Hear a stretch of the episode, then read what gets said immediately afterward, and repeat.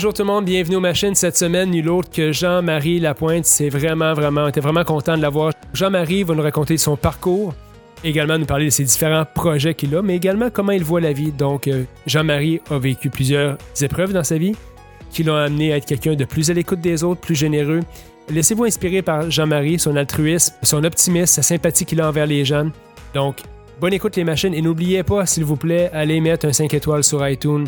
Ça nous aide vraiment à faire connaître le show. Cette semaine, Jean-Marie Lapointe. Ce podcast vous est présenté par l'équipe Tardif de Royal Lepage et l'équipe Stéphanie Simpson de Multiprêt Hypothèque. Pour tous vos besoins immobiliers, l'équipe Tardif et l'équipe Stéphanie Simpson avec vous jusqu'au bout.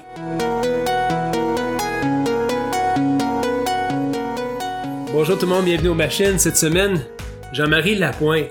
Écoute, je Jean-Marie, je suis super content de t'avoir. En passant, vous avez manqué la première heure d'entrevue qu'on a passée avec Jean-Marie. On l'a fait euh, off caméra. Hein? Ça fait déjà presque une heure qu'il était ici qu'on parle. Fait qu'on a, on est super content que tu sois ici. Pourquoi? J'étais, j'étais, très nerveux. Puis je vais te dire honnêtement, Jean-Marie, tu disais avant l'émission, je suis souvent invité parce que le monde parle dans un certain contexte de certaines choses que je fais. Ouais.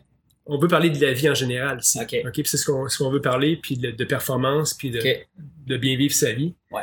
J'étais un peu nerveux en te recevant ici parce que t'as tellement un pedigree qui est large, t'as tellement fait d'affaires que j'ai dit par quel bout que je pogne Jean-Marie Lapointe. Mhm. Parce que t'as tout Ouais. fait. Tu sais, t'as fait du, Tout fait. t'as fait du Un cinéma, parcours super intéressant. t'as animé, euh, euh, puis t'as fait euh, beaucoup de sport, t'as fait plein plein d'affaires. Euh, tu viens d'une famille qui est connue aussi. Mhm. Fait que Jean-Marie Lapointe, merci d'être ici. Merci beaucoup. Hey, ça fait plaisir. Merci, Stéphanie. Merci. Écoute, pourquoi tu dis euh, euh, t'es, t'es content, t'es, t'es, t'es nerveux? Qu'est-ce qui qu'est-ce qui fait que t'es, t'es super content de me recevoir? Je serais curieux de voir comment tu t'es préparé. Puis... Euh, en fait, j'avais lu beaucoup de choses sur toi. Avant que je t'invite, je savais t'étais qui, Ouais. tu sais, en surface, je savais ce que tu avais fait. Quand j'ai commencé à aller, je disais, holy fuck, il y en a du stock qui a fait Mhm. Jean-Marie. Parce que moi, je suis pas un grand consommateur de, consommateur de télévision. J'ai, t'as vu un peu, tu sais, ben, je te l'ai dit avant l'entrevue, j'ai été policier. Mhm. Tu vois l'autre côté de l'intervention dans la rue avec ces gens avec qui tu travailles présentement, parce que c'est ton projet le plus actuel, c'est face à la rue. Alors, euh, c'est pour toutes ces raisons-là. Puis je me demandais, tu sais, t'es un gars assez complet, tu fais beaucoup de sport aussi, t'es performant là-dedans aussi. Fait que j'étais curieux de voir qu'est-ce qui se passe dans la tête d'un gars comme toi. Quelle sorte de bébite que Ouais. je suis, là, tu sais. Ouais. Moi-même, je me, je me pose des questions. Tu sais, des fois, je vais même arriver à me poser la question, qu'est-ce que je vais faire quand je vais être grand? Tu sais, je me, je me- je me considère encore ticu, je me considère, est-ce qu'ils savent qu'il y a une voix en arrière que c'est toi?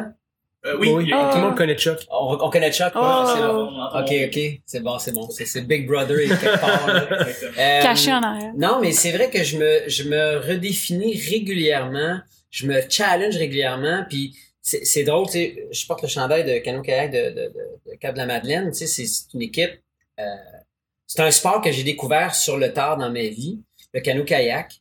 Puis le cano kayak, pour ceux qui qui connaissent pas ce sport-là, c'est vraiment malade mental parce que le bateau, si on parle du Mhm. kayak, c'est large de même, c'est long de 14 pieds de long. Tu le mets dans l'eau, le bateau verse. Donc, il n'est pas en équilibre. Alors, imagine-toi dessus en plus. C'est sûr, tu es hors d'équilibre. Alors, tous ceux qui essayent de faire du canot-kayak à un âge plus avancé, il y en a qui se découragent. 9 personnes sur 10 embarquent pas, puis débarquent, puis ils veulent rien savoir. Mais moi, j'ai une tête de cochon. Et j'avais un mandat dans ma tête. Je dis, moi, je veux réussir à ramer là-dedans puis d'aller vite. Ça a pris des années, mais j'en fais et je suis mordu de ça. Et encore aujourd'hui, après 7-8 ans de pratique de ce sport-là, je me challenge, j'aime ça, j'ai un beau kayak, j'ai du fun et je ne, je ne verrai pas le bout ou le jour où je vais le maîtriser à 100%. Il y a toujours de quoi. À chaque coup, tu es en, presque en déséquilibre. À chaque coup, tu veux planter ta rampe pour aller encore plus vite. Vous autres, vous êtes des maniaques du longue distance. Moi, j'aime les petites vites. Moi, là, c'est des 200 mètres. Ça, c'est ma distance préférée en canoë-kayak. C'est intense, tu saignes du nez, ça goûte le vomi dans ta bouche, quand c'est intense. Mais j'aime ça. Tu on parlait avant que l'émission commence, comment on aime l'intensité, on aime la douleur. Mais moi, je carbure à ça, mais je carbure au challenge, au défi. J'aime sortir de ma zone de confort. Autant dans le sport, qui est incarné par le canoë-kayak, que dans des projets télé, dans des conférences, dans le bénévolat. J'ai besoin de me sentir vivant dans ce que je fais, mais utile pour les autres. Ça, là, c'est, c'est, c'est non négociable. Ça vient de où ce besoin-là de vouloir être utile pour les autres? Ben, je pense que c'est dans chaque être humain. Que d'être une bonne personne, que d'être bon, d'avoir le réflexe de tendre la main. C'est en nous, ça. C'est pas quelque chose qu'on apprend, c'est en nous. On, entendrait subitement un enfant pleurer dehors que on irait porter secours à cet enfant-là.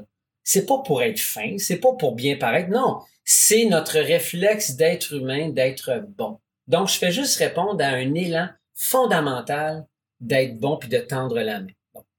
Ceci dit, en plus, quand tu as des modèles dans ta vie comme ma tante Cécile qui est décédée, mais qui était une mère Teresa, elle était une missionnaire, elle était venue sur la terre pour incarner la mission de Jésus-Christ, puis de donner le meilleur d'elle-même pour les plus démunis, et toujours avec le Christ en elle. Elle, elle voyait Jésus dans tout ce qu'elle voyait, dans tout ce qu'elle touchait. Elle soignait tout le monde comme si elle prenait soin de Dieu le Père, dans sa façon d'être. Donc moi, j'ai ça comme modèle, puis j'ai un bonhomme qui s'appelle Jean Lapointe, qui a donné son nom à la maison Jean Lapointe, qui a souffert d'alcoolisme et qui a, dédonné, qui, a, qui, a, qui a transcendé sa souffrance et qui a donné un sens à sa souffrance en aidant les autres, les plus poqués de notre société. Shit, quand tu as des modèles de même autour de toi et que tu l'as dans ton ADN, cette espèce d'élan-là, tu peux pas faire autrement que d'y aller puis de plonger là-dedans, puis de, de, de carrément vouloir faire du bien. Et en plus, tu réalises, ben non, ça me fait du bien, moi, quand je fais du bien. Ben, t'arrêtes pas. sais, à moins d'être un psychopathe ou de déséquilibré puis de, de vouloir m'infliger de la douleur ou de la souffrance. C'est juste normal comme être humain de faire du bien. Et tu découvres en plus en récompense, ben, ça te fait du bien. Ben, tu changes pas de route. Est-ce que tu penses que tu n'aurais pas eu ces modèles, euh, dans le fond, la tante et euh, ton père, que ça aurait été différent? C'est sûr si j'avais eu un père médecin, si j'avais eu une mère euh, anthropologue, si j'avais eu euh, des gens autour de moi pour qui l'argent ou les affaires, c'était euh, une raison de vivre, je serais probablement devenu un homme d'affaires. Mais en même temps, on est plein de petites graines en nous. Il y a des graines qui poussent plus que d'autres. Il y a des choses qui vont donner du sens plus rapidement dans ta vie. Nous, les arts, la musique, euh, la, la, philanthropie, le bénévolat. C'était déjà en nous depuis que je j'étais tout petit. Puis je suis allé au collège Notre-Dame et l'enseignement privé du collège Notre-Dame où on, on donne l'accent sur le sport, c'est important, mais très, très, très jeune, en secondaire 1 et secondaire 2, il y avait la marche deux tiers, il y avait, on ramasse des bouteilles dans le quartier, Hochelaga Maisonneuve ou Centre-Sud, et avec l'argent, ben, on redistribue ça. Donc, c'est aussi très noble dans l'enseignement que j'ai reçu des frères euh, Sainte-Croix. Je suis allé dans un camp de vacances l'été avec les pères dominicains au camp de Kakuta. Donc, il y avait toujours la, charité quelque part qui est ancrée dans mes activités ou dans mon éducation. Donc, c'est sûr que les modèles que j'ai eus ont, ont, tracé une ligne et aussi les souffrances infligées à cause d'un déséquilibre comme l'alcoolisme, la dysfonction qui vient avec ça, ça te façonne ta compassion plus jeune aussi. Donc, tu es euh, un peu comme tu disais tantôt, Max, dans ton quartier, on côtoie des riches, mais il y a de la pauvreté aussi. Donc, les enfants qui grandissent avec ces deux pôles-là, c'est des enfants, je trouve, plus riches et plus complets parce qu'ils voient les deux côtés de la médaille de la vie. C'est pas vrai que tout est beau, tout est riche, tout est parfait, mais c'est pas vrai qu'il y a que de la pauvreté, hmm. de la violence ou de la prostitution. Il y a un mélange de tout ça. C'est l'ombre et la lumière. Donc, moi, j'ai vu ça. Tes enfants, vos enfants voient ça. Moi, je pense qu'on est plus équilibré avec ces deux polarités-là. C'est quoi ta vision? Euh, parce que là, tu fais l'émission Face à la rue. Euh, si, on, si je te disais que dans la vie, on a le choix d'être ce qu'on veut être. Mm-hmm. Si quand tu regardes globalement euh, ce que tu côtoies comme, comme situation de détresse, comment tu vois ça? Parce que moi, j'ai vécu le côté où j'étais policier, mm-hmm. puis qu'on finit par faire une finalité de, de ça, puis dire ben finalement, sont là par choix. Mm-hmm. Euh, parce que c'est un peu l'approche qu'on, c'est ce qu'on reçoit comme message d'eux aussi. Comment tu vois ça? Je n'ai pas rencontré à ce jour une personne en situation d'itinérance qui m'a dit que c'était un choix d'être là.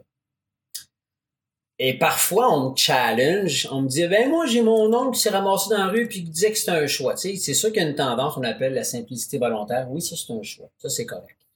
Mais quand quelqu'un me dit, moi, c'est un choix d'être dans la rue, parce qu'il y en a que j'ai vu dans la rue qui me disaient que c'était un choix. Mais si ton corps est intoxiqué par une substance, qu'elle soit le crack, la coke, l'alcool, whatever, tu as déjà une partie de ton jugement qui est altérée parce que tu es sous l'emprise d'une substance. Surtout si tu en mode sevrage, c'est pas le fun. Si en plus tu souffres d'une problématique de santé mentale, schizophrénie, bipolarité, trouble de personnalité limite, peu importe, et qui, qui n'est pas soigné, tu as encore un autre filtre qui te débalance dans ta vie. Et si à part de ça, tu es en train de me dire que c'est un choix que tu sois dans la rue, permets-moi de douter que tu avais ta pleine perception, ta parfaite perception de ta réalité. Donc, tu es biaisé. Tu es biaisé, tu sais. La preuve, va faire ton épicerie quand ça fait deux jours que tu pas mangé. Tu vas-tu vraiment aller tout de suite dans la rangée des fruits et légumes pour ce que tu as de besoin qui est bon pour toi? Non. Tu vas te gaver, tu vas avoir une perception qui est changée parce que tu as faim. Tu vas vouloir te remplir la faim, la compenser ou la, soigner. Alors, je n'ai pas rencontré des gens par choix qui sont là. Donc, forcément, si t'es pas là par choix, c'est une conséquence de bad luck qui te ramène là. Donc, quand tu découvres que la réalité de la vie d'une personne, c'est un divorce, c'est une dépression, c'est euh, euh, un centre jeunesse, c'est des abus, c'est de la toxicomanie, de l'alcoolisme, et que tu réalises que la personne souffre, t'es plus dans le jugement, tu ne peux qu'être que dans la compassion. Puis dès que tu es dans la compassion, tu es dans la compréhension aussi de l'autre. Tu n'es plus dans le jugement. Puis j'aime beaucoup citer Mère Teresa qui dit quand tu es trop occupé à juger une personne, tu peux pas l'aimer. C'est l'un ou l'autre. Mathieu, Ricard dit tu ne peux pas de même geste tendre la main puis donner un coup de poing. C'est quoi ton choix? Tu veux-tu aider ou tu veux juger? Alors moi, quand j'approche ces personnes-là, puis là je dis moi avec le M majuscule, mais c'est toute l'équipe de Face à la rue, quand nous allons dans la rue et quand nous approchons des personnes qui sont en situation d'itinérance, c'est toujours avec un, désir de comprendre et de vouloir aider l'autre et de vouloir saisir qu'est-ce qui s'est passé dans ta vie pour que tu te ramasses là. Et avec ça, là, tu es dans l'amour, tu es dans le non-jugement, tu es dans l'aide, tu es dans la tendresse, ce qui manque beaucoup à ces personnes-là.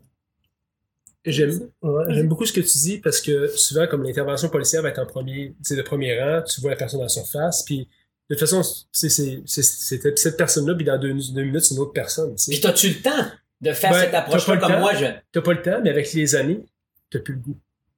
Oh. C'est ça qui arrive aussi, ah, parce que qu'à un moment donné, c'est toujours le même, un petit peu le même pattern. Puis quand tu regardes ça froidement, je vais être très honnête avec toi, jean quand tu regardes ça froidement, très rare ceux que tu vas voir s'en sortir réellement. Ça, c'est le constat qu'on fait. On les voit revenir souvent, tout le mm-hmm. temps, tout le temps. Fait tu sais, à un moment donné, tu, euh, euh, ce n'est pas, c'est pas la job des policiers souvent d'être formés. Mais ce que tu dis là, ce que tu viens de me dire là en, quelques minutes, mm-hmm. vient beaucoup m'éclairer sur effectivement de juste la perception qu'on peut en avoir. C'est intéressant. Puis ça nous amène souvent, j'imagine, à avoir des conversations très profondes avec ces, ces personnes-là pour comprendre pourquoi ils sont là. Il y a une intervention qui vient avec ça. Tu peux pas arriver à prendre la personne et dire écoute, aujourd'hui on se parle. Non. Comment ça se passe? Ben, il y a ça. j'en parle parce que on parle de ça, mais ça peut être mm-hmm. pour aider n'importe quelle autre personne dans ta vie qui a besoin d'aide dans ce moment-ci. C'est toute la même affaire, c'est toute la même intervention à peu près. Oui, et il y a quelque chose qu'on n'a pas nommé, mais qui est peut-être la condition de base pour pouvoir euh, approcher cœur à cœur une autre personne, c'est du temps. Tu dois ralentir. Tu dois déploguer ton sel tu dois te donner un peu de temps pour créer un lien avec l'autre. Tu peux pas établir une, une, relation saine et durable si tu es parqué en double avec tes gyrophares, puis tu fais une intervention. Excuse, tu pas le temps. Tu pas le temps. Puis vu, vu qu'on parle de la police, tu as peut-être connu ça du temps que tu étais policier à Montréal, l'escouade EMRI, E-M-R-I-I, c'est une escouade, une escouade spécialisée en intervention auprès des personnes les plus vulnérables, les gens en situation d'itinérance, et on a un policier qui est jumelé avec une infirmière ou un éducateur spécialisé et ils vont sur le terrain, mhm. pas pour faire la, la, la provocation ou surtout la première mission souvent de la police, vous dire il faut arrêter quelque chose, il y a une hémorragie ou on bon. Non, ils sont là pour intervenir puis accompagner une personne et lui dire qu'est-ce qu'on peut faire pour toi aujourd'hui? Est-ce que ça va bien? As-tu besoin d'aide? T'es-tu malade? Veux-tu qu'on aille à l'hôpital avec toi? Est-ce que tu as besoin d'aller à la cour? As-tu besoin d'un avocat? As-tu besoin de manger? on est là avec toi, tu sais, parce que c'est souvent des personnes qui n'ont pas toute la capacité intellectuelle et physique et psychique de bien répondre à leurs propres besoins. Pour tout le temps, il y en a qui, qui vont quand même relativement bien dans la rue, ils sont relativement autonomes aussi. Donc, tout ça pour dire que tu dois avoir du temps pour établir un lien et créer une connexion avec l'autre. Et ça, nous, on l'a quand on fait une série télé comme Face à la rue. Puis, on le prend aussi. on veut pas être rushé, on fait pas de la saucisse, on fait pas des émissions par-dessus émissions. On crée un lien. Et parfois, le lien se crée là, instantanément ici. À un coin de rue d'ici, on a rencontré une femme qui, qui vivait dans situation d'itinérance, problème de toxicomanie, euh, prostitution et tout ça. Mais on l'avait pas rencontré avant. C'est pas une recherchiste qui nous a dit, hey, on a quelqu'un à vous présenter. Mm. Comme on fait souvent. La moitié des gens qu'on rencontre dans face à la rue, c'est des ressources. C'est des personnes qui nous en parlent. Ils disent, ah, on, on connaît quelqu'un, il faudrait que vraiment tu la rencontres. Puis l'autre moitié des gens qu'on a rencontrés, c'est toutes des personnes. Au hasard. Au hasard. Comme ça. Mais avec qui on a pris le temps de s'installer. Et ce qui est extraordinaire, c'est de voir que les gens s'ouvrent à nous. C'est ça ma question. C'était quoi leur euh, réaction, leur, euh, leur ouverture euh, par rapport à quelqu'un qui vient l'aborder comme ça? Ben, premièrement, on débarque pas avec les trois Kodak, les huit micros, puis puf, dire raconte-nous ta vie dans 3, 2, 1. Tu sais, ça marche pas comme ça. Euh, on y va avec beaucoup, beaucoup de, de, délicatesse, beaucoup de respect et beaucoup de compréhension que la personne a peut-être honte d'être là où elle est. Elle est peut-être pas heureuse d'être là où elle est. Elle a peut-être briser des ponts dans sa vie avec ses proches, ses enfants, ses conjoints, conjointes et tout ça. Donc, on se dit que la personne porte une histoire qui doit être lourde. Il faut y aller avec beaucoup de douceur. Puis, une fois qu'on a établi un lien, on n'est pas encore en train de tourner. Une fois qu'on a approché la personne, puis on lui demande, écoute, on fait une série qui s'appelle Face à la rue, qui parle de l'itinérance, et on aimerait connaître ta réalité. Es-tu intéressé à nous en parler? As-tu envie? As-tu besoin d'en parler aussi? Et on réalise que beaucoup, beaucoup, beaucoup de gens vivent tellement de l'exclusion, du mépris, de l'isolement, du rejet, qui ils sont plus intéressants pour beaucoup de monde. On les a méprisés. On, leur crache parfois pratiquement dessus. Alors nous, on arrive avec une attitude contraire. Parce qu'on s'est intéressé à toi, avec le temps, peut-être que la personne a réalisé qu'elle était intéressante. Elle avait peut-être de quoi dire. Elle avait peut-être senti que finalement, elle avait fait une prise de conscience avec nous. C'est arrivé souvent ça. Des gens qui nous ont dit, le fait d'avoir passé une journée avec vous, j'ai réalisé où est-ce que je t'ai rendu, où est-ce que je voulais aller, d'où je partais, et que finalement, j'avais peut-être une valeur. Ah! Moi, ça me bouleverse quand j'entends ça parce que je me dis, ça se peut-tu être rendu là? Ça se peut-tu être rendu aussi bas dans l'échelle humaine où tu te sens méprisé et que tu pires, tu l'achètes? Tu achètes le mépris t'acceptes d'être méprisé. Moi, ça me, ça me vire à l'envers, puis je me dis, c'est une télévision nécessaire qu'on fait. C'est nécessaire de leur donner la parole, puis de voir l'impact que ça a présentement dans les réseaux sociaux, sur les gens qui nous écoutent. Je me dis, shit, il fallait qu'on la fasse. Parce que les gens avaient soif de comprendre la réalité de ces gens-là. Et là, on n'est plus en train de les regarder avec les mêmes yeux. Notre regard a changé. Et ça, c'est, au-delà des prix Gémeaux, au-delà des codes d'écoute, si on est pour arrêter la série, si on reste avec ce constat-là de dire que les gens ont changé leur regard face aux, face aux personnes de la rue, moi je me dis, regarde, parfait, on peut mourir demain. La plupart du monde auprès de qui tu vas intervenir, quand ils finissent par tomber un peu dans la réalité, mm-hmm. c'est ça, ils viennent décrocher de la réalité. Les premiers constats, les premiers regrets qu'ils vont avoir, les premières euh, réalisations qu'on fait, c'est quoi généralement? C'est-tu, j'ai, j'ai pas été avec ma famille? C'est-tu, euh, j'ai plus rien, il faut que je me refasse? Qu'est-ce, qu'est-ce que, c'est quoi le constat des gens une fois qu'ils sont sortis de l'eau ou qui commencent à réaliser? Euh, oh, c'est complexe comme réponse. C'est, elle est, elle vitale ta question, hein, Maxime, mais nous autres, l'équipe de Face à la rue, on a appris une chose importante en faisant les deux saisons. C'est qu'il faut prendre la personne là où elle est, pas là où on pense qu'elle devrait être, avec son potentiel, mhm. avec son intelligence, avec son vécu, avec son passé, avec ses diplômes. Elle est rendue là. Et le, le, le constat que les gens font, c'est vrai, effectivement, ils prennent font une prise de conscience, ils disent shit. Je peux, je peux faire de quoi de ma vie? Entre ce moment-là et la sortie de la rue et une nouvelle job, puis de retrouver des liens avec des proches, puis d'avoir leur maison ou un appartement, ça peut prendre des années. Là, mm-hmm. Alors, chaque petit pas compte, et ça, on en est témoin. oui, il y a des gens qui se sont sortis de la rue depuis les deux dernières années. Ça, c'est extraordinaire. Mais la sortie de la rue, ça se fait de façon progressive. Je vais donner l'exemple de Jonathan. Jonathan, lui, quand on l'a rencontré il y a deux ans, c'est un gars de la BTB qui vit à Montréal. Il a connu la prison, il a connu les centres d'accueil, il a connu les familles d'accueil, il a connu des abus, il a connu l'enfer. Là, euh, il souffre de problèmes de, toxicomanie, tout ça. Il est en survie dans la rue. Et quand on le rencontre, la journée 1, euh, il est à la recherche de son père. Ça fait quatre ans qu'il ne l'a pas vu. Et là, à la sortie d'accueil Bono, euh, où là, l'accueil Bono vient de fermer ses portes pour le reste de la journée jusqu'au lendemain matin. Nous, on sort, on vient de faire un tournage avec André, un des intervenants là-bas. Et qui qu'on croise à la sortie? Il y a Jonathan qui est là. Il s'en venait rentrer à l'accueil Bono. Pourquoi? Mais il avait manqué le rendez-vous avec son père, qu'il n'a pas vu depuis quatre ans. Et là, nous, on entend ça, et on est bouleversé. Alors, on appelle notre chum André. André, viens nous rejoindre, on a besoin de toi. Et là, André connaît très bien Jonathan.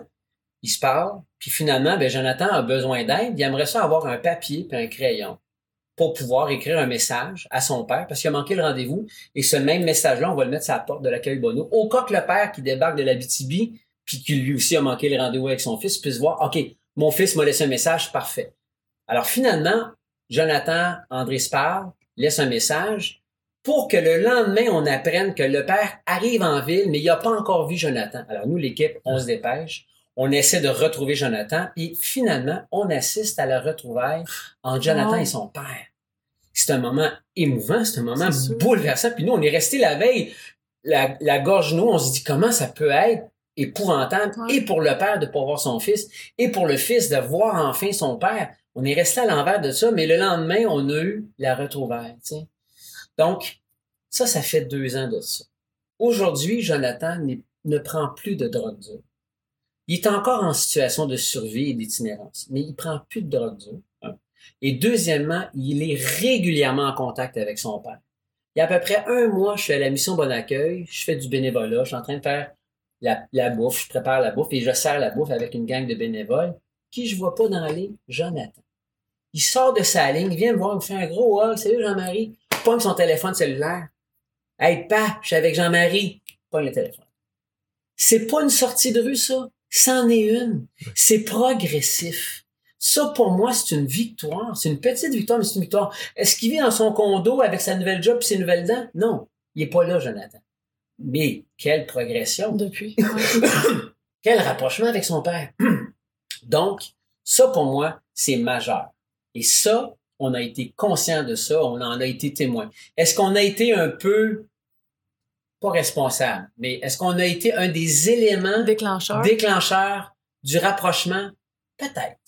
Peut-être. Mais encore là, Victor Hugo a dit une phrase Rien n'est plus puissant qu'une idée dont l'heure est venue. La retrouvaille devait se faire. Nous, on devait être là pour vivre cette expérience-là. La série Face à la rue devait être créée à ce moment-là de la vie. Et là, il, arrive plein d'affaires. Moi, je crois à la synchronicité. Qui, quand quelque mhm. chose doit arriver au bon moment, avec les bonnes personnes à la bonne heure, explosion. Ça arrive. Moi, je crois à ça. Donc, c'est un long préambule, c'est un long détour pour répondre à ta question. Mais les gens, quand ils parlent et quand ils s'ouvrent à nous, il y a quelque chose qui se passe. Quelque chose qui se passe. Il y a peut-être une semence qui est plantée davantage et là, tu sens qu'il y a de quoi qui est en train de se passer. Et en plus, le feedback que les gens leur font quand ils les croisent dans la rue, parce que l'émission est écoutée. Il y a beaucoup de gens, gens qui les reconnaissent. Oui, les gens leur font un feedback, leur disent Hey, je t'ai vu à télé, hey, lâche pas mon chum. Quoi, c'est hot, ça? Des encouragements qu'ils n'ont pas d'habitude. Ben non, ils sont reconnus. Puis moi, j'aime beaucoup l'expression des sous-humains, tu sais. Ils se font traiter comme des sous-humains une bonne partie de leur vie, et là, maintenant, on les regarde comme des humains. Là, la différence est là. Ça les motive, c'est certain. Ah, ouais. Wow. Ouais. Tu euh, accompagnes ces gens-là. tu as accompagné beaucoup de gens aussi, des enfants surtout, dans, dans la mort. Mm-hmm. Parce qu'en en fait, ce que j'écoutais de toi, c'est que tu as, vu ta mère qui est morte, mm-hmm. qui est morte assez jeune, ça t'a mm-hmm. marqué. Ouais. Puis après ça, tu as accompagné des, des, enfants dans la mort. Mm. Euh, les adultes, souvent, justement, on parlait de regrets ou de, des choses comme ça. Ils vont regretter de ne pas avoir fait telle ou telle chose les regrets des enfants, est-ce que c'est souvent de ne pas avoir vécu plus longtemps? Quand tu accompagnes un enfant, est-ce qu'ils te font des confidences par rapport à. Oui. il y a toutes sortes de confidences, puis il y a toutes sortes de... Ah! Oui, il y a de ça. Je sais pas comment, comment te répondre. Parce que sommes-nous toujours prêts à mourir? Parce qu'on est Mhm. tout le temps prêt. Est-ce que tous nos dossiers sont réglés? Quand tu meurs à 14 ans, t'aurais aimé ça être adulte. T'aurais aimé ça avoir un chum. T'aurais aimé ça avoir ta maison, une job, des enfants. C'est clair, tu sais. Mais on dirait que dans bien des cas, la vie d'une personne de 0 à 17 ans, elle est à l'accéléré, elle est très condensée. Il y a beaucoup de choses. Tu sais, même si moi je devais mourir à 92 ans, il y a encore plein de choses que je voudrais Mhm. faire. Tu sais. Il y a plein de choses qu'on veut faire, même si on meurt à 40 ans, à 17 ans, c'est la même chose. Tu sais. Mais c'est c'est tellement drôle. C'est c'est on, on dirait que c'est pas tant ça que moi j'ai observé. Euh, il se passe de quoi chez les enfants et les ados que j'ai rencontrés?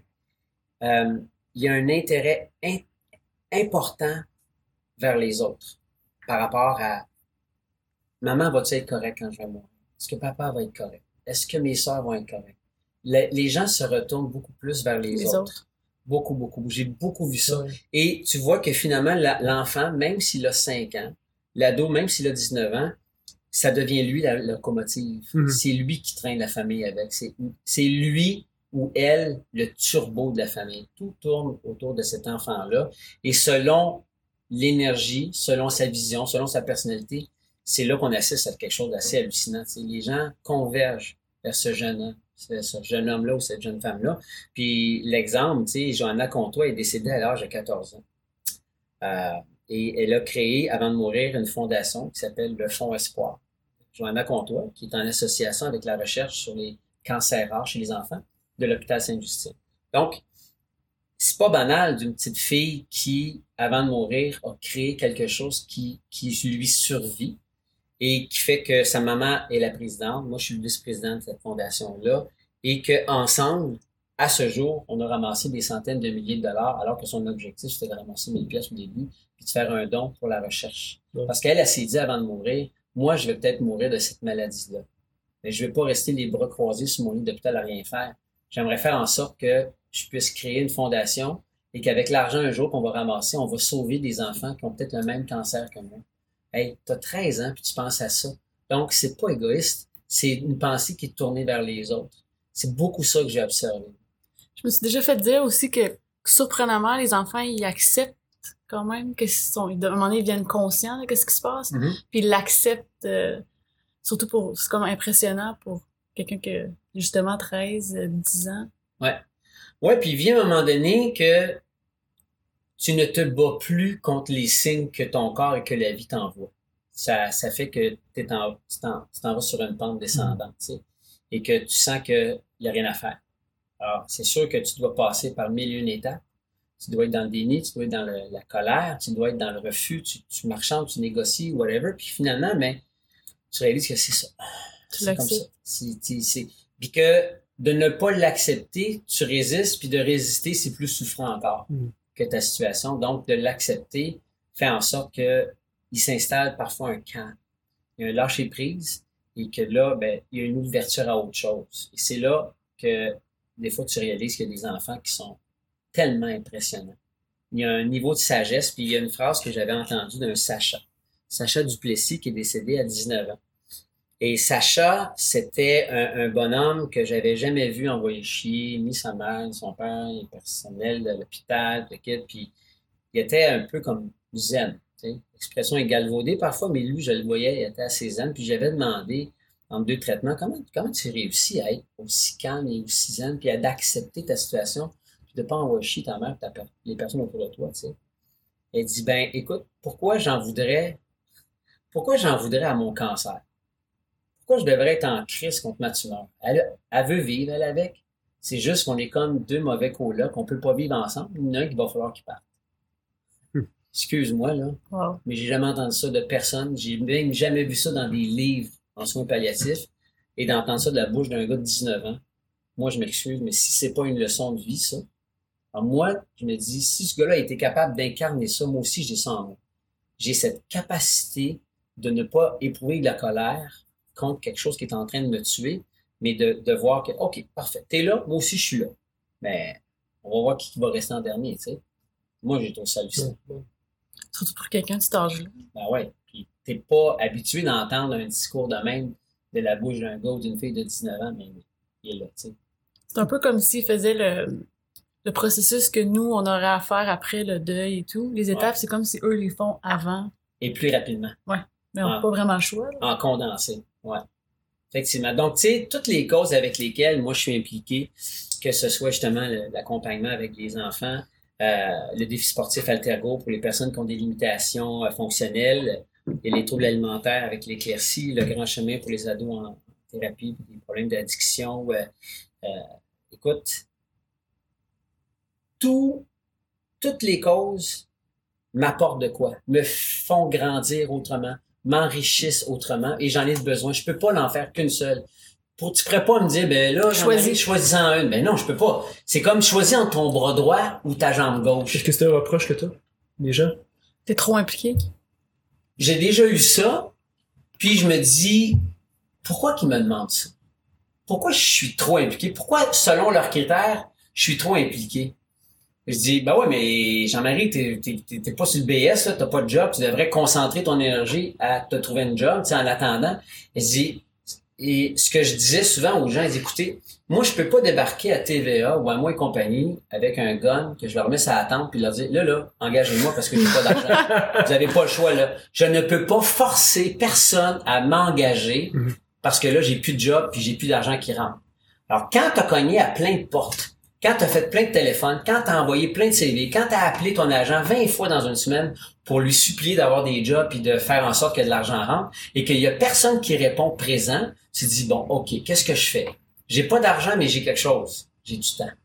Qu'est-ce que je peux faire de ce temps-là? Ben, je l'ai offert ce temps à plein de causes. Défis sportifs, le camp, le grand chemin, la Fondation de Mathieu Ricard, Johanna Comtois, Maison l'Éclaircie. Alors, j'ai offert ce que j'avais de plus précieux, ce que tu n'as pas quand tu es millionnaire, c'est du temps. Alors, moi, j'ai offert ce temps-là. Ça fait 20 ans que je fais ça. Donc, j'ai beau avoir pas eu beaucoup d'argent pendant tout ce temps-là, mais j'ai été riche de plein d'enseignements, de plein de D'expérience. rencontres, de plein d'expériences, et que ça, aujourd'hui, ça me sert. C'est drôle, hein? tu Ça dis me sert dans tout ce que je fais. C'est drôle que tu dis ça, parce que je pense que la part du monde, ce qu'ils doivent dire, c'est que Jean-Marie est moyen de faire ça, et de l'argent. Ouais. Ouais. C'est c'est ça, là. Et non, trouve pas une moyen, job, Il y a bien du temps, là, ses mains. Il a- C'est ça. Il a le temps de faire ça, lui, il y a de l'argent, pas de problème avec ça. C'est pas, ce que je comprends, c'est que c'est pas tout à fait ça. C'est vraiment, tu le fais parce que t'as, un besoin profond de faire ça, puis ça Ouais. t'apporte beaucoup. Ben, je, je me suis pas levé en me disant, ben là, je vais faire du bénévolat parce que j'ai pas de job. Non, j'avais un élan d'en faire du bénévolat. Parallèlement à ça, j'avais de moins en moins de job. Donc, j'avais encore plus, Plus en de plus temps. de temps. Plus de temps. Et il y a quelqu'un qui m'a posé la question, mais peut-être que Jean-Marie s'envoie un drôle de message parce que effectivement, tout ce que tu viens de dire, les gens se sont peut-être dit, ben, pas Pour engager euh, Jean-Marie. De toute façon, il est bien trop occupé dans son bénévolat. Il a pas besoin d'argent. Il fait tout ça. Parce que beaucoup de gens me disaient, mais comment tu faisais pour vivre dans le temps? Ben, c'est ça.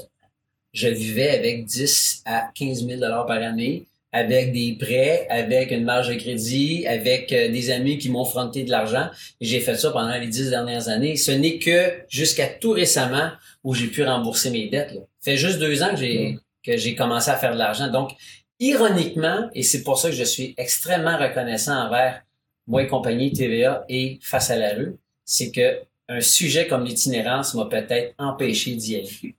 C'est, paradoxal, mais si moi, je fais faillite, si moi, je perds tout, si moi, je me désorganise, si moi, je retombe dans la consommation, parce que ça fait dix ans que j'ai arrêté de consommer, si moi, je recommence là, à m'auto-détruire, euh, excuse, là, mais c'est les histoires que je rencontre là, dans la rue. C'est ça.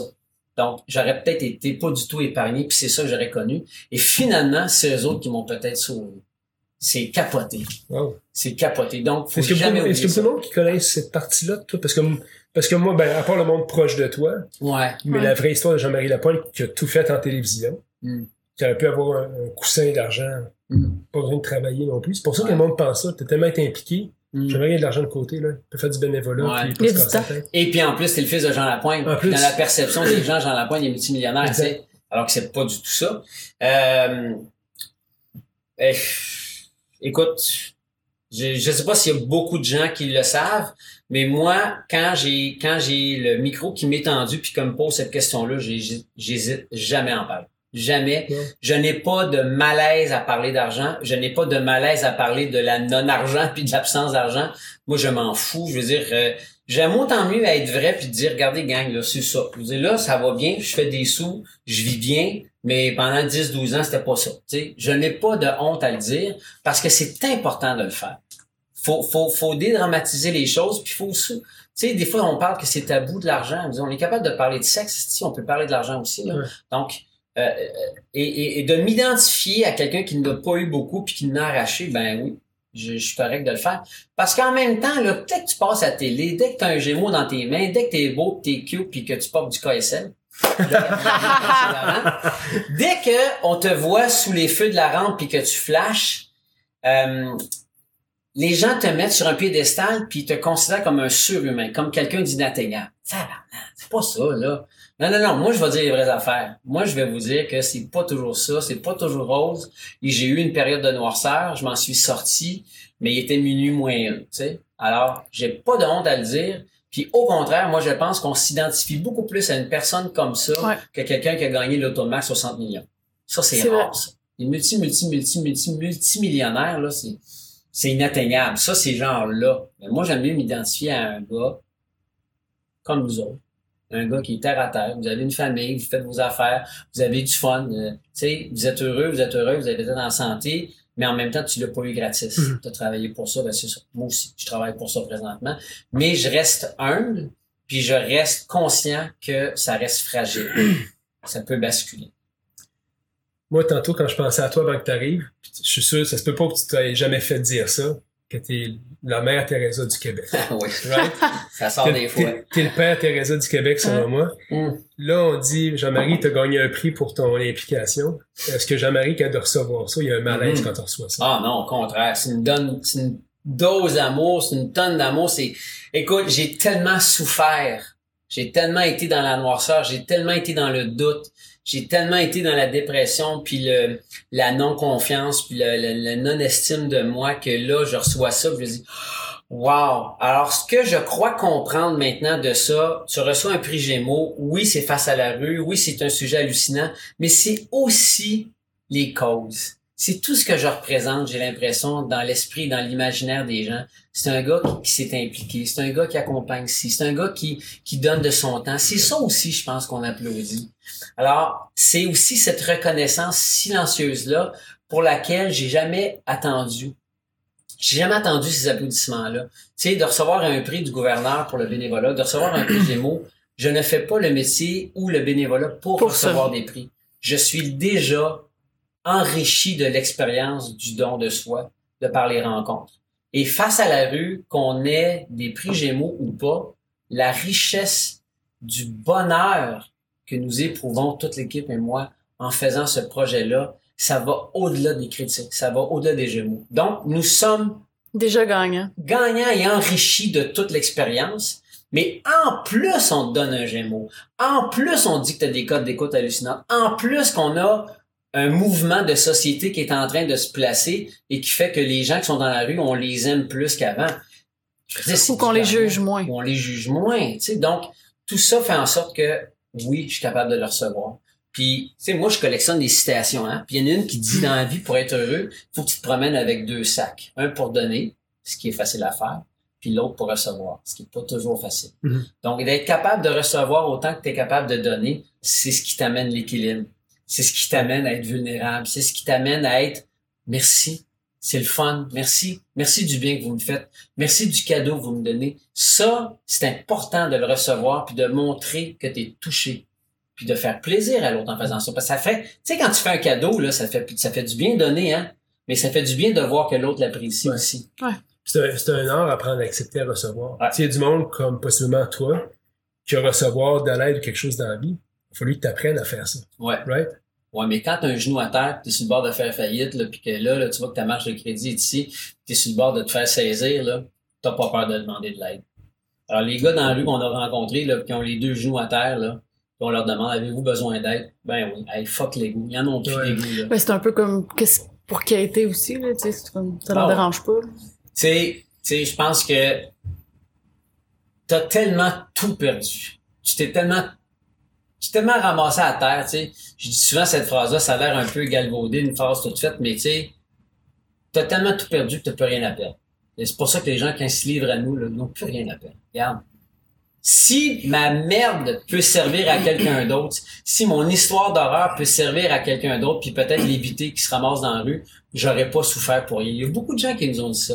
Cette espèce d'élan de générosité, de dire, regarde, je suis pas fier d'être là où je suis rendu. Par contre, est-ce que mon histoire, mon partage va pouvoir servir quelqu'un d'autre? Puis il doit quand même avoir des histoires incroyables. De... C'est juste de ça. C'est justement... C'est juste des histoires extra- extraordinaires. Mais ce sont toutes des histoires qui existent pour tout le monde, mais qui se donnent la, La peine, peine.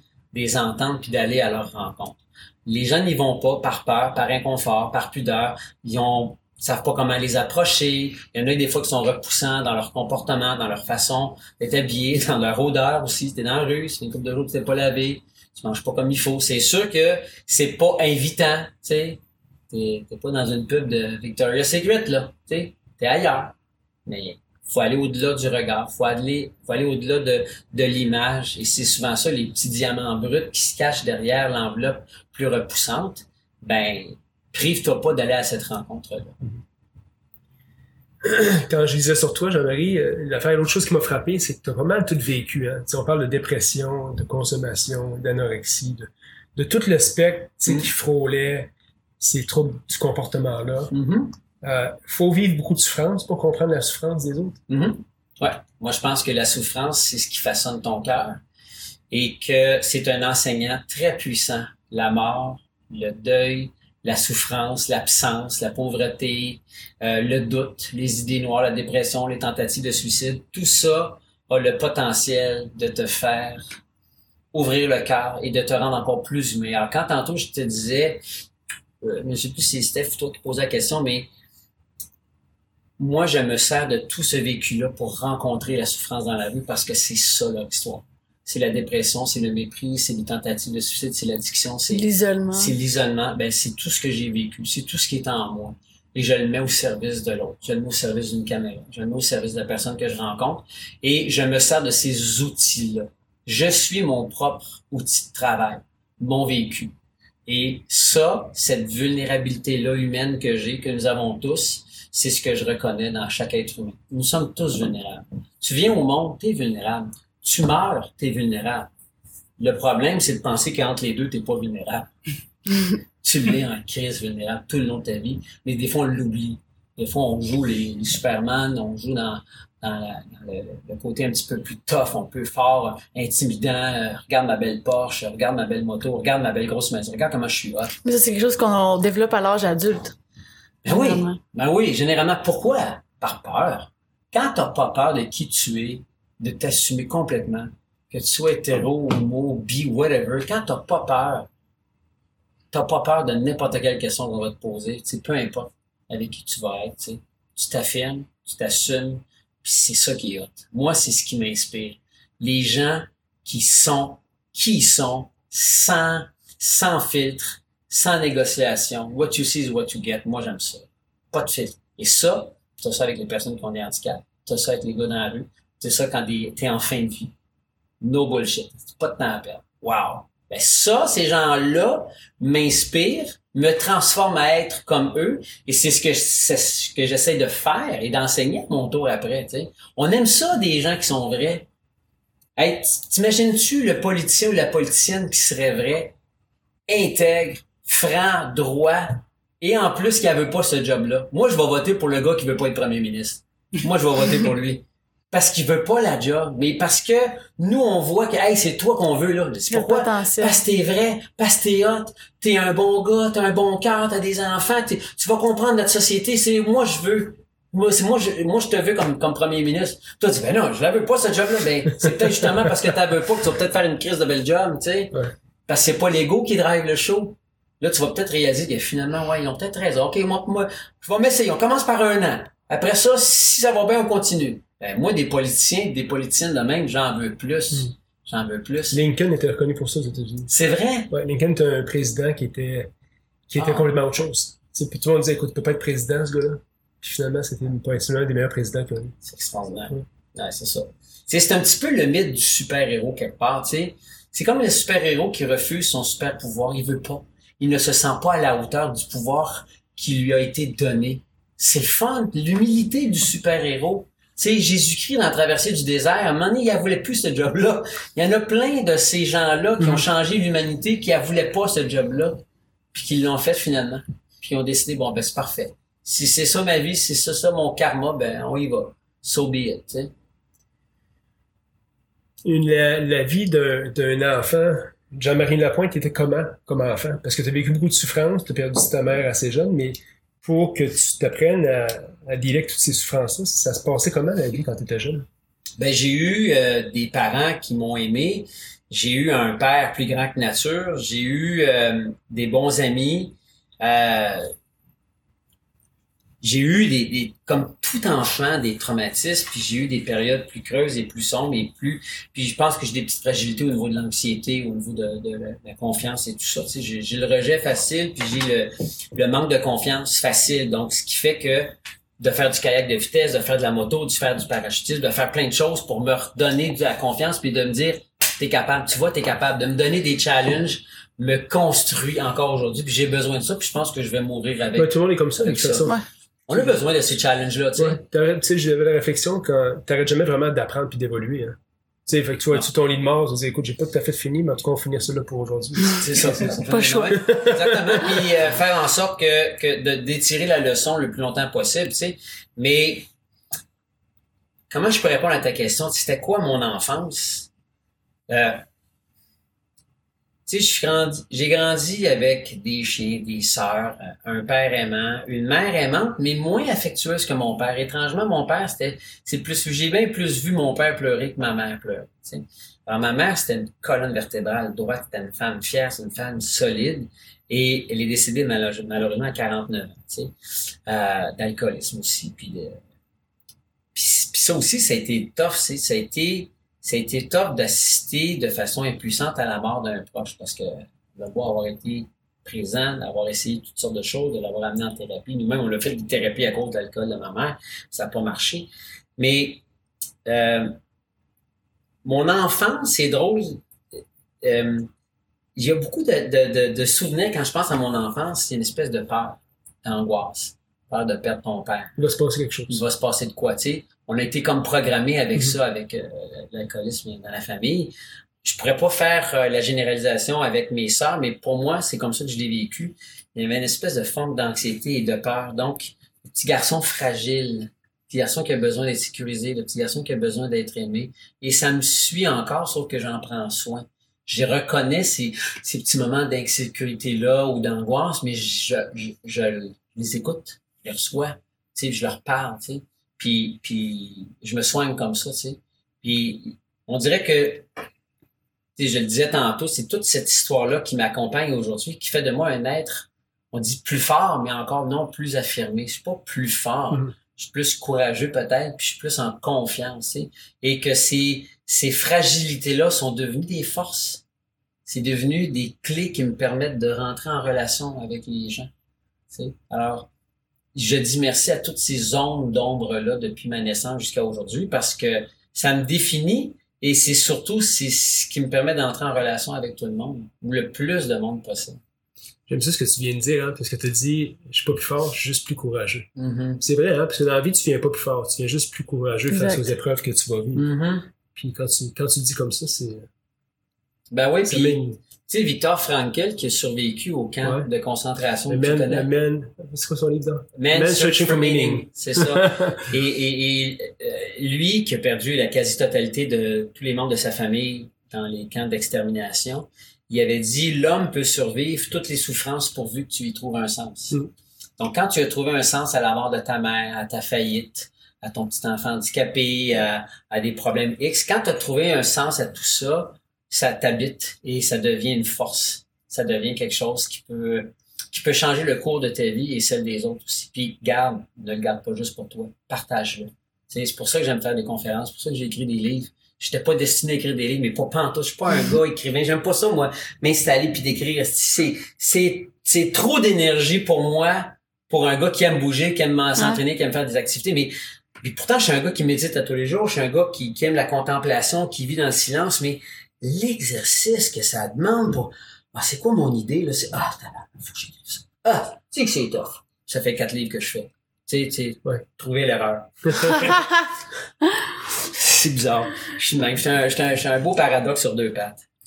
Écoute, on a une partie de notre émission, c'est nouveau. Le deuxième invité avec qui on fait ça. On veut faire une, une version junior pour les machines. Parce qu'on trouve que c'est important aussi que les enfants Ah, soient, wow, cool. soient inspirés. Euh, si tu étais devant un groupe d'enfants ici présentement, puis euh, ces enfants-là vont dire, écoute, des fois, il y a des, des journées qui sont plus difficiles que d'autres. OK. Qu'est-ce que tu as à dire à des enfants euh, pour que qu'ils voient ça en perspective, là, les petites souffrances qu'ils peuvent avoir, puis, puis pour pas qu'ils les amènent trop longtemps dans l'âge adulte? OK. D'en parler. Ce que tu n'exprimes, c'est ça. Ce que tu n'exprimes pas, tu l'imprimes. Donc, c'est important de nommer les choses. Quand on fait face à une situation qui nous fait peur, qu'on n'aime pas, il y a quelqu'un qui nous a dit quelque chose qui nous a blessés, il faut le dire, il faut le nommer. Tu dois pas traîner ça en toi. Tu dois exprimer et tu dois trouver une façon de le dire et de trouver une façon de, le, de trouver une personne. Trouve une personne à qui tu peux parler de ce qui te rend triste, ce qui te fait de la peine. Et ça, ça se trouve facilement. Ça peut être un ami, ça peut être un professeur, ça peut être un parent, ça peut être un oncle, ça peut être un cousin. Euh, mais c'est important de ne pas garder en soi cette souffrance-là. Parce que, tu sais, les, les, les petites souffrances du passé peuvent devenir immenses avec les années. Puis je pense que si on apprend à nos enfants d'exprimer puis de s'affirmer, ça, ça va changer beaucoup de choses. C'est un des premiers conseils. Et euh, je l'ai fait, mais pas assez quand j'étais plus jeune. Et ça, c'est important. Moi, c'est la première chose à laquelle je pense. Est-ce que c'est normal pour les enfants d'avoir des, des journées plus difficiles, des souffrances? On en a tous. On en a tous, tu sais. Puis, sais, plus jeune, moi, quand je ressentais quelque chose qui me faisait de la peine, qui m'angoissait, qui me faisait donner envie de pleurer, whatever, puis que j'avais appris à pas exprimer mes émotions parce qu'un petit garçon, ça pleure pas. C'était à l'époque, on éduquait nos garçons comme ça. Ça fait en sorte que tu apprends à mettre un bouchon sur tes émotions, puis à un moment donné, ben, ça va sortir, ça va sortir, puis ça va exploser. Hein? Donc, d'avoir appris à, un peu comme dans une automobile, tu as un tableau de bord, tu as des lumières rouges qui allument de temps en temps, check engine, check oil, check... Ben, si tu n'écoutes pas les signaux que ta voiture t'envoie, elle va peut-être te ramasser dans le champ, tu vas tomber en panne, puis tu n'avanceras plus. C'est la même chose avec tes émotions. Tes émotions t'envoient plein de signaux. Que ce soit de la colère, que ce soit de la peur, que ce soit de la tristesse, que ce soit de l'angoisse, que ce soit de, de, de, de, de, de la grosse peine. Ça, ces signaux-là, c'est signe qu'il y a quelque chose qui se passe. Donc, tu dois écouter ça. C'est normal. On en a de notre naissance jusqu'à notre mort. On n'en a pas juste à l'âge adulte. Donc, c'est normal, premièrement. T'es pas bizarre, t'es pas anormal. C'est normal de ressentir ça. Puis, aussitôt que tu ressens ça, ben, il faut les exprimer. Puis, une fois que tu les auras exprimés, là, on peut creuser. Bon, pourquoi tu as de la peine? Pourquoi tu as de la colère? Première chose, tu les exprimes. Ça, c'est la première affaire. Tu as de la peine, pleure. Euh, t'as, t'as, t'as, t'as toutes sortes d'émotions, exprime-les. Puis après ça, avec une personne, tu peux peut-être essayer de comprendre, mais pourquoi j'ai de la peine? Pourquoi j'ai de la colère? Pourquoi je me sens insécure? Pourquoi j'ai de la jalousie avec ma sœur, tu sais? Ça se nomme, ces choses-là, tu sais. Tu sais, On on n'est pas gêné de rire, mais pourquoi on serait gêné d'avoir des émotions plates? Comme de la tristesse ou de la colère? Ben non, c'est des émotions. Ça fait juste passer comme un nuage dans le ciel, tu sais. Puis souvent, on voit beaucoup d'adultes qui traînent ça. C'est quel invité qui, qui avait dit ah, que à l'âge adulte, elle avait reparlé à son père d'une affaire euh, banale là, quand elle était enfant. C'était, euh, c'était qui donc qui parlait de ça? Bref, elle avait c'était pas grand chose. Puis ça y a pris, elle avait quoi? C'était qui Ah, c'était Hélène Dumais. Euh, Exact. Puis elle Ah a ouais? finalement reparlé à son père de ça, que Puis ça l'avait puis- dérangé. Qui dit, ah ouais. Puis tu comme ouais, exactement. Fait que des fois aussi c'est la perception ouais. que ben, un enfant peut avoir par rapport à une réaction d'un adulte que dans le fond ça avait ça, il aurait pu juste en parler exact puis on aurait parlé sur ce moment-là puis elle aurait pas eu cette discussion là Ben avec ouais. son père 20 ans plus tard C'est drôle, hein? ouais. Il dit souvent un moment qui va durer une minute, va te traîner pendant 30 ans en, en psychothérapie. Ah, c'est drôle. Hein? J'ai, j'ai écrit, je, je lisais, un- je lisais un livre audio qui s'appelait Moving Forward. OK. Puis que ce gars, c'est exactement ce qu'il disait. Puis il expliquait une fille qui se présentait en thérapie, puis qui est là, elle dit, ça fait 30 ans que je suis de même. Il dit, ça a duré combien de temps cet événement-là? Ben, il dit, ça a duré une minute. Ben, ça fait 30 ans que tu ruines ta vie avec cette minute-là. Que tu repenses à cette... euh, Fait que, puis je trouve ça intéressant. C'est un gars qui est no bullshit. Il en parle, c'est le même. J'aime ça. Ouais. Ou de l'autre côté, tu vas avoir des adultes qui vont dire Ah, ben c'est normal que je suis comme ça, euh, j'ai eu une enfance difficile Ben et tout. Mais tu sais, ça. Il C'est. justifie. Ouais. Mais c'est parce qu'il y a des gens aussi qui veulent pas lâcher le traumatisme Ouais. parce qu'ils se sont tellement identifiés à ça Ah, qu'ils ça, sont exact. devenus ça. Alors que non, t'es pas un cancéreux. Non, t'es pas un anorexique. Non, t'es pas un toxicomane. T'as un problème de toxicomanie. T'as un problème avec un. C'est pas la même chose. Écoute, tu, Non, non, non. tu dis ça, va écouter le show de Darren Brown qui s'appelle Miracle sur Netflix. T'écoutes-tu Netflix? Non, mais ça se trouve, ça. Écoute, euh, c'est un, le gars, c'est un, euh, c'est un, euh, illusionniste. Ouais. Puis ce qu'il fait, il est allé étudier ce qu'ils font les preachers aux États-Unis pour voir comment ils font de la guérison. OK. Qui est de la, ce qui est psychosomatique dans le fond. Si on s'entend, le monde, ils se mettent à guérir, puis, Hmm. Puis le show est débile parce que là, il guérit du monde. Il fait venir du monde partout on stage, puis là, il guérit sur tout ce qu'ils ont. Puis à la fin du show, il dit, le gros problème, c'est toutes les histoires que vous racontez. Ouais. Parce qu'il dit là, vous êtes tous guéris ici aujourd'hui de ce que vous avez. C'est grâce à vous. C'est pas à cause du bon Dieu, là. C'est pas à cause de moi non plus. C'est pas à cause de moi, c'est à cause de vous autres. Fait que la, la finalité est débile. Darren Brown? Ouais, ça s'appelle Miracle. Hey, c'est hot, ça? Ouais, va voir ça, c'est comme débile. Wow. Ouais, c'est vraiment, vraiment. Avec ça, on peut-tu marcher sur nous? Écoute, Ah! tu sais quoi, il fait lever un gars? Il fait lever un gars devant la foule. Puis le gars, il est sûr qu'il est en lévitation. Tout le monde, c'est débile mental. Je te dis, va voir. Wow. Comment t'écris ça, Darren Brown? Euh, D-A-R-R-E-N, Brown. OK, parfait. Puis, euh, Miracle. Miracle. Mais tu peux pas. Miracle. OK. Écoute, euh, c'est c'est vraiment fou. Là. Puis il y a d'autres, tu vas voir, ces autres shows. Euh, Il y en a un qui s'appelle euh, The Push, puis il y en a un autre qui s'appelle autre chose, mais il conditionne quelqu'un à donner sa vie pour quelqu'un d'autre. Le gars sait pas qu'est-ce qui va se passer. Fait que dans le fond, il fait tout un training, puis il dit c'est beau, tu peux retourner chez vous. Puis une couple de mois plus tard, il le met dans un contexte qui est stagé, qui doit sauver la vie de quelqu'un, un immigrant. Le gars il est raciste, puis il prend une balle pour lui. C'est ça que je fais. Hein? Là, c'est tout stagé. Puis après, après, il Après, réalise le, le gars, il se débarque, il dit, écoute, il n'y a rien qui s'est passé finalement, c'était tout stagé. ça montre un peu le pouvoir du. euh, Tu du m'entends. Ouais, Ah, exactement. c'est hot, ça. Ouais. Ouais. Il prend une balle carrément, là. Ouais. Mais C'est parce que dans le, dans le show, ils mettent, donné, dans, dans le setup, ils mettent une veste sur le dos, quelqu'un lui donne une veste, il dit, viens avec nous autres. Puis là, il sort dans un endroit où il doit prendre, justement, il doit s'interposer en- dans- devant pour protéger un gars. Parce qu'il dit, non, non, tire pas, tire pas, tire pas. Là, c'est là qu'il prend. Ben, prend- voyons Ouais. donc. Il est un petit peu comme hypnotisé, programmé. Il est programmé. OK. Ouais. Ah, c'est fort, ça. Fait que ça montre comme, comment que tout le monde veut, veut pas être programmé. Tout le monde vit leurs histoires. Ouais, ouais. Tout le monde a une histoire avec laquelle ils vivent, puis c'est ça leur réalité, puis c'est ça leur histoire. Puis ça qu'ils disent, leur, votre histoire est beaucoup trop forte, parce que c'est pas votre histoire. Puis on doute pas assez de nos histoires. On n'est pas sceptique par rapport à nos histoires. Moi, c'est ça qui m'est arrivé, puis c'est le même. On est, on est On y pas, croit tellement. mais on n'est pas sceptique par rapport. C'est peut-être pas ça mon histoire. Ah non. Moi, j'ai un écriteau sur ma porte, là. C'est écrit Don't believe everything you think. Exact. C'est tellement niaiseux, mais Ouais. tu sais, les histoires que tu te racontes, tu finis tellement par y croire. Mais non, crois-y pas. Tu sais, c'est pas vrai que tout ce qui se passe là, c'est vrai. Par contre, ce que j'ai appris, c'est ce que je ressens, par contre. Ça, c'est vrai. Ça, c'est vrai. Ouais. Ce que je ressens. Ça, c'est important, tu sais. Ça, pour moi, là, ça s'est rendu que c'est non négociable. Ça devient mon baromètre, ça devient ma, ma, ma, ma boussole. C'est comme ça que je construis ma vie et que je la dirige. Une autre belle phrase, j'aime ça, moi, les citations qu'il a dit. Parker Palmer, il a dit, c'est pas important ce que je veux faire dans la vie, mais plutôt d'écouter ce que la vie veut faire en moi. Moi, j'aime ça. Qu'est-ce qui est en train de se manifester ici? Ben, écoute ça. C'est fun, intéressant. hein? Aurais-tu aimé, ben là, je suis un, un, un éternel optimiste, moi. je parle pas au Parfait. passé. Moi aussi, c'est bon. T'aurais-tu aimé ou t'aimerais-tu ça? Avoir des enfants? Oui. Oui. Le pire, c'est que j'ai 53 ans, puis dans ma tête, quand tantôt, en début d'entrevue, je vous ai dit, bon, qu'est-ce que je veux faire quand je vais Je vais être grand, ouais. C'est encore dans ma vie, ça, dans ma tête, tu sais. Et pour ce qui est d'avoir des enfants, euh,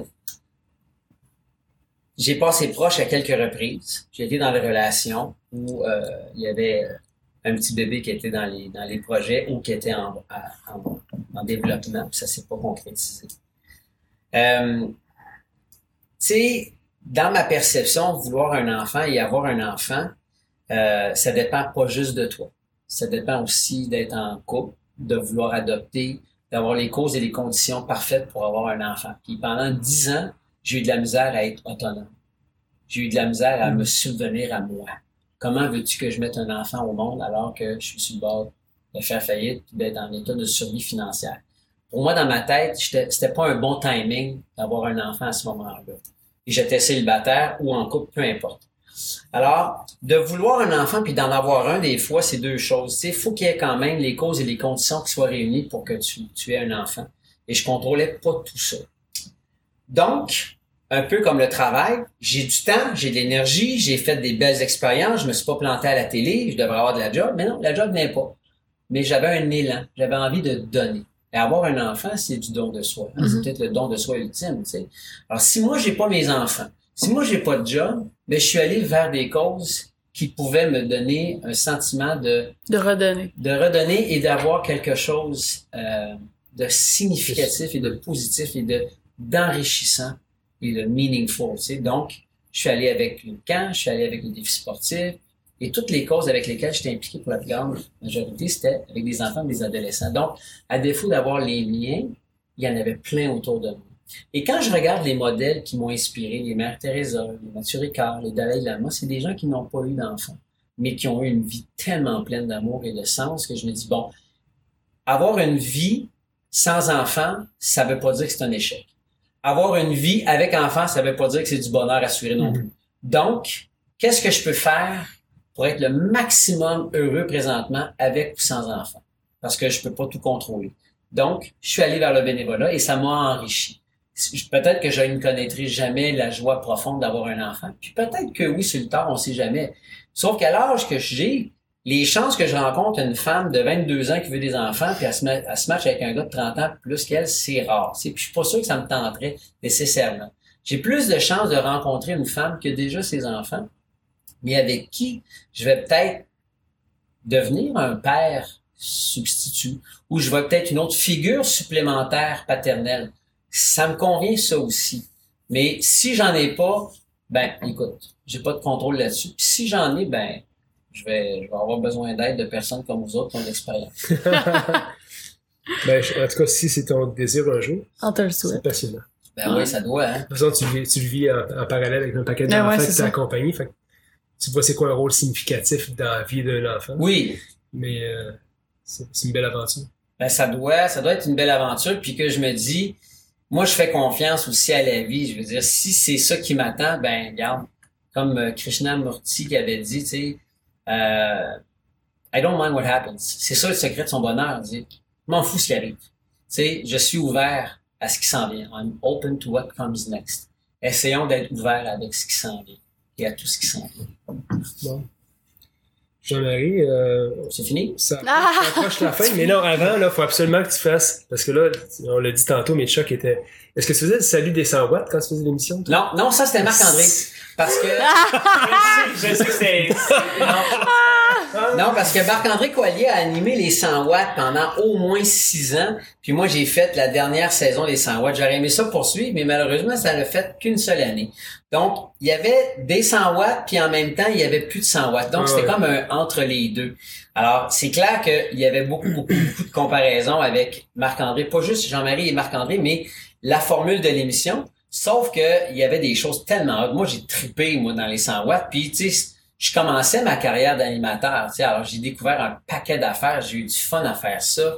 Euh, c'était une belle expérience. Puis à ce, moment-là, ben, ça s'appelait Radio-Québec. C'était, c'était la chaîne spécialisée des émissions pour enfants. Donc, tu sais, t'embarques là-dedans, là, puis t'es dans les chaussures de Marc-André, mais aussi dans la locomotive des émissions pour enfants, les 100 mhm. watts. C'était un rêve là, de faire ça. Alors moi, c'était une maudite belle expérience. Ça a été trop court, malheureusement, mais c'était une maudite belle expérience. Mais non, j'ai pas la poignée de main. on, aurait aimé ça que tu fasses plus de saisons pour vrai. Ah oui, Non, c'était le fun. On avait un show aussi. C'est que les 100 watts, c'était 5 jours semaine, puis le vendredi, c'était format familial. Ce qui était hot de format familial, c'était les vedettes de la LNI venait et faisait faire des games d'improvisation à des familles avec des enfants, les parents. C'était vraiment cool. Ah, moi, j'avais eu du fun à faire ça. C'était vraiment Voilà. Le, le nom, c'est drôle, hein? le nom de notre show, Les Machines, c'est venu un peu comme un, un, flash. On disait, écoute, on appelle ça les machines parce que tout le monde appelle du monde. T'es une machine. T'es une machine. Puis toi aussi, parce que c'est drôle, je lisais tes textes, tout le monde disait, ben, euh, je, ne sais plus dans quel contexte. Il me disait, ben, j'aime ça quand la machine, c'est fonctionne bien, puis tu parlais de toi, tu sais. Euh, puis c'est une des questions qu'on a en fin d'émission, vu que tu savais pas ce que tu t'en venais faire ici pendant tout. tu savais pas les questions euh, J'ai trois, finales. j'ai trois questions en fin d'émission qui sont les suivantes. C'est quoi pour Jean-Marie est une machine? Être une machine. Wow. Hum, hum. Aïe, aïe, bonne question. Surtout qu'en plus, j'ai deux modèles de machines à côté de moi. là. Est-ce qu'ils savent comme vous êtes des machines, vous autres? Ben, on- Votre public, sais-tu que vous Oui, êtes oui, des machines? oui, oui. Ouais. Ouais. Des ultra-machines? Ouais, non, on est bien, pour nous autres, on est bien normal. Tu sais, on se considère pas comme ça. C'est juste que le monde te donne, te donne cette étiquette-là. Puis ouais. tu comprends, tu vois, ben, une machine, whatever. Moi, je fais, je fais ce que Je je, pense que fais c'est dans la vie. relatif à... Je fais ce que je fais dans la vie, right? Ouais, mais on s'entend, à courir 160 km, faut être un peu machine pour faire ça, tu sais. Ouais, avec une coupe de loose bolt, comme on dit. Des boulons là. Mais tu sais, quand on pense à une machine, c'est comme si elle part puis elle arrête pas. Tu sais, malgré la chaleur, malgré le froid, malgré si la machine, Mhm. elle, elle va arrêter seulement quand toi, Tu vas dire d'arrêter. tu vas lui dire d'arrêter, puis qu'il y a un piton off ou il y a une ligne d'arrivée, tu sais. Tandis que l'humain, avec nos, nos, nos fragilités, avec nos, nos boulons lousses, avec euh, nos failures ou peu, peu importe comment on, qu'on les appelle, c'est sûr que nous, à un moment donné, on est, on est porté à croire que ah, si je vais casser, maudit, je vais casser. Et c'est-tu drôle, mais quand je fais une course de bateau dragon, et on sait, mettons, je prends le 500 mètres, OK? De 0 à 500 mètres, là, c'est quelque chose qui se prend à peu près maximum entre 1 minute 50 et 2 minutes à franchir. Mais pendant toute cette distance-là de 500 mètres, tu passes par plein de systèmes d'énergie. Tu fais un start de ton, ton, ton bateau, faut qu'il lève, faut que tu décolles. Et là, tu mets des coups forts. Après ça, tu accélères tes coups. Puis après ça, là, tu pognes ton, ta vitesse de croisière. À mi-parcours, tu colles une espèce de petit turbo pour repartir la machine, puis tu Mais dans la course, là, tu te parles, t'es dans ta tête. T'arrêtes pas de te dire, OK, ça, j'ai-tu bien planté ma rampe? Je vais aller chercher un petit peu plus de force. Oh, il faut que j'améliore ma sortie. Ensuite, je reviens. Puis bon. Donc, on se parle. On est toujours à chaque coup, tout en pensant qu'on est 20 dans un bateau. Donc, mon coup doit arriver en même temps et il doit sortir en même temps que tout le monde. Et à travers ça, tu sens que, oh, ça fait mal. Ça fait mal. La douleur monte. La douleur monte. Le souffle commence à être plus tough à prendre. Il faut toujours que tu continues. Il faut pas que tu arrêtes. Donc, l'aspect de la machine, il est là dans la répétition du mouvement, dans l'exécution. Puis là, ça fait mal, ça fait mal, mais tu y vas. Alors, tu le sais que tu vas tout le temps passer par les mêmes Moses d'étapes de douleur et aussi d'extase à la fin. Donc, la machine fait en sorte que tu casses pas de 0 à 500 mètres, mais à 501 mètres ou 502, là, ça casse. C'est ça être une machine. C'est que là, à ce moment-là, je décide de peser sur stop. Alors, moi, dans mon sport, ma machine, c'est comme ça. C'est comme ça que je la vois, tu sais dans l'exécution, dans la performance, dans la précision le plus possible de chaque coup. Mais parce que je suis humain, ben, j'ai droit à l'erreur. La machine, elle, elle, se trompe pas. C'est ça la petite nuance. J'ai droit à l'erreur et je me pardonne, mais si j'ai manqué un coup, reprends-toi après. C'est ça d'être humain. C'est le pouvoir de recommencer, de s'améliorer, puis d'accepter que yeah, ça se peut que j'en manque un. J'essaierai de pas en manquer. C'est bien dit. Fait réfléchir. Ouais. L'autre question que j'ai pour toi, c'est que si tu avais un livre à offrir au plus grand nombre de personnes possible autour de toi, Ouais. ce serait quoi? L'art du bonheur du Dalai Lama. Ça va au-delà du bouddhisme tibétain, parce que oui, c'est un bouddhiste tibétain, le Dalai Lama. Mais la beauté de ce livre-là, il est écrit par un psychiatre américain, Howard Cutler, et le Dalai Lama. Donc, c'est la rencontre de l'Orient et de l'Occident. Et là, ils échangent. C'est quoi le bonheur? Comment on fait pour être heureux? Et j'aime tellement ça. Moi, les rencontres entre deux personnes, il y a un livre sur la joie avec Desmond Tutu et le Dalai Lama aussi. J'aime les espèces d'échanges, de rencontres entre deux personnes. C'est comme deux philosophies qui semblent en opposition au départ, puis finalement qui se ressemblent beaucoup. Tu sais, la science et la religion. J'aime beaucoup ça.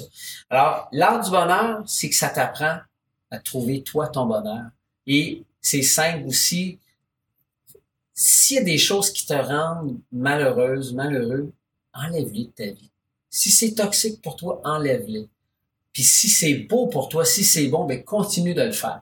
Donc moi, j'ai appris beaucoup sur mon bonheur et sur les autres avec l'art du bonheur. Donc si j'avais si j'avais un seul livre à relire pour le restant de mes jours ou à offrir ad vitam, ad nauseam, l'art du bonheur. Ouais. Vraiment. Là, j'ai une question tough. Ta dernière question. C'est tout le temps la même question pour Ouais, tout le monde, là? Ouais, ouais. Ouais, bring it on. Si tu avais une chanson à mettre sur la trame sonore de ta vie, What a Wonderful World. Ouais. Ouais, c'était vraiment spontané. Là, y en a-tu une plus belle? C'est une belle chanson. C'est tellement beau. Puis Louis Armstrong, quand tu l'entends, tu sens son sourire dans sa voix. What a wonderful world. C'est tellement beau. C'est tellement... Moi, ça me fait pleurer, cette chanson-là. Elle est touchante, elle est émouvante. Je l'ai vue à la télé sur des montages avec des images sur la nature et tout ça. C'est tellement beau. Puis c'est simple. Tu lis les paroles de cette chanson-là, c'est simple. Puis ça aide aussi. C'est l'hymne à... Hey, on peut pas se compliquer la vie. là, tu.